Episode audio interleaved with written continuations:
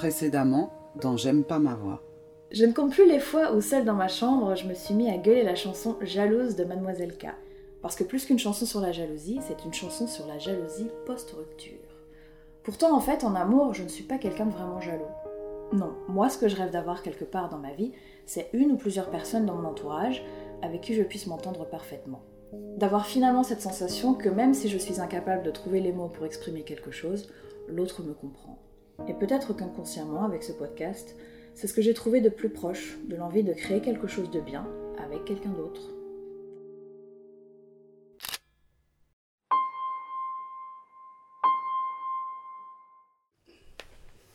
Ce matin, comme souvent le matin, j'ai ouvert mon store. Et mon école maternelle a commencé à être détruite. Là, sous ma fenêtre, sous mes yeux. Je n'ai pas bougé, je n'ai rien dit, mais j'ai eu mal. Alors oui, à presque 40 ans maintenant, j'habite encore dans le quartier de mon enfance.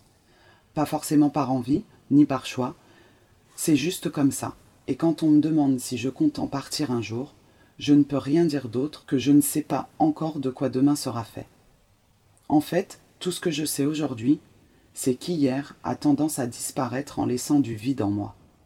Et hier, en l'occurrence, c'est un peu toutes les traces immobilières de mon enfance. Ma rue n'existe plus, mon immeuble, ma chambre, mon école primaire ont disparu. Un véritable jeu de massacre sous prétexte du renouvellement urbain, et que je prends personnellement. Cette impression bizarre qu'on essaye de m'effacer, ou de n'avoir jamais assez compté pour qu'on me laisse encore un bout de trottoir en guise de souvenir quelque part. Alors certes, mon collège est encore là, lui, à cinq minutes à peine à pied de chez moi. Tant mieux d'ailleurs, parce qu'on en parlera plus longuement dans un prochain épisode. Mais c'est sûr, il va y passer lui aussi, puisque je sais que tout s'efface. C'est Patrick Bruel qui le dit dans une de ses chansons. Certains me diront que ce n'est pas grave, qu'il faut aller de l'avant, qu'on ne vit pas avec des souvenirs. C'est bien mal me connaître. Ces personnes-là ne savent pas forcément que j'ai grandi émotionnellement sur du flou, sur des ombres. J'en ai déjà parlé un peu dans l'épisode 6 sur mes parents. Je manque de photos sur une très grande période de ma vie, située entre le début de l'enfance et la fin de mon adolescence. Et j'ai un rapport assez silencieux avec le reste de ma famille, tout simplement parce qu'on n'a jamais vraiment appris à se parler. Voilà en partie pourquoi j'aimais bien le concret de ma ville, parce que c'était censé ne pas bouger. J'avais gravé des bouts de mes souvenirs dans le marbre, et voilà que le marbre est réduit en poussière à coups de pelleteuse.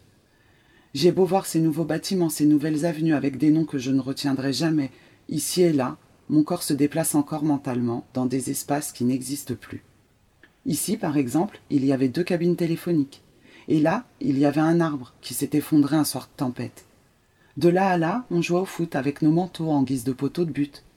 Et là, juste là, sur ce banc, je l'ai embrassé pour la première fois. Sauf que tout ça, ça n'existe plus. Mon école maternelle va être entièrement démolie pour laisser place à une mairie annexe ou à quelque chose du genre, et je ne peux rien y faire. Vers 14 ans, quand mes premières ambitions artistiques s'étaient déclarées timidement en moi, je me disais qu'un jour il y aurait une plaque avec écrit Ici, vécu Sébastien Esprit, bla bla bla bla bla, sur la façade de mon immeuble d'enfance. Une preuve matérielle que j'avais essayé de changer le monde en grandissant ici, une preuve que j'avais existé à un moment. Et donc, près de 25 ans plus tard, je constate que je n'ai rien fait d'assez remarquable pour que les endroits où j'ai vécu mes premiers moments soient qualifiés comme des monuments historiques. Bien fait pour moi. Je n'avais qu'à me bouger un peu plus le cul. L'histoire ne me retiendra peut-être pas, et moi j'appréhende le jour où je ne me souviendrai plus des choses importantes. Je ne me souviens déjà plus de mon tout premier baiser, du lieu, de la date, de celle sur laquelle j'ai collé ma bouche pour un smack. Je commence à oublier des prénoms, je dévisage des gens en me demandant d'où je les connais. Certes, je me souviens encore de mon tout premier numéro de téléphone, mais je prends souvent deux bonnes minutes pour me rappeler de ce que j'ai fait il y a à peine 48 heures. Une fois, j'avais appelé une amie pour lui demander si elle se souvenait d'une anecdote précise sur nous deux, d'un moment important de ma vie que j'étais en train de raconter à quelqu'un d'autre et elle m'a répondu qu'elle n'avait pas la moindre idée de ce dont je parlais, qu'elle ne doutait pas du fait que ça se soit passé, mais qu'elle ne s'en souvenait pas. J'avais vécu ça comme une trahison, comme si elle n'avait pas fait l'effort de faire un nombre conséquent de copies de sauvegarde de ce souvenir, au cas où, pour plus tard, si jamais par hasard c'était à elle de me le rappeler. Et donc, aujourd'hui je sais ce que ça fait, de ne pas avoir forcément fait la démarche de vouloir oublier quelque chose, mais juste de constater que oui, certains moments ont disparu. Comme ça, pouf. Ma tête, c'est comme mon quartier. J'aurais voulu que rien ne bouge. Sauf que non. Ce matin, comme souvent le matin, j'ai ouvert mon store, et ma mémoire a commencé à être détruite.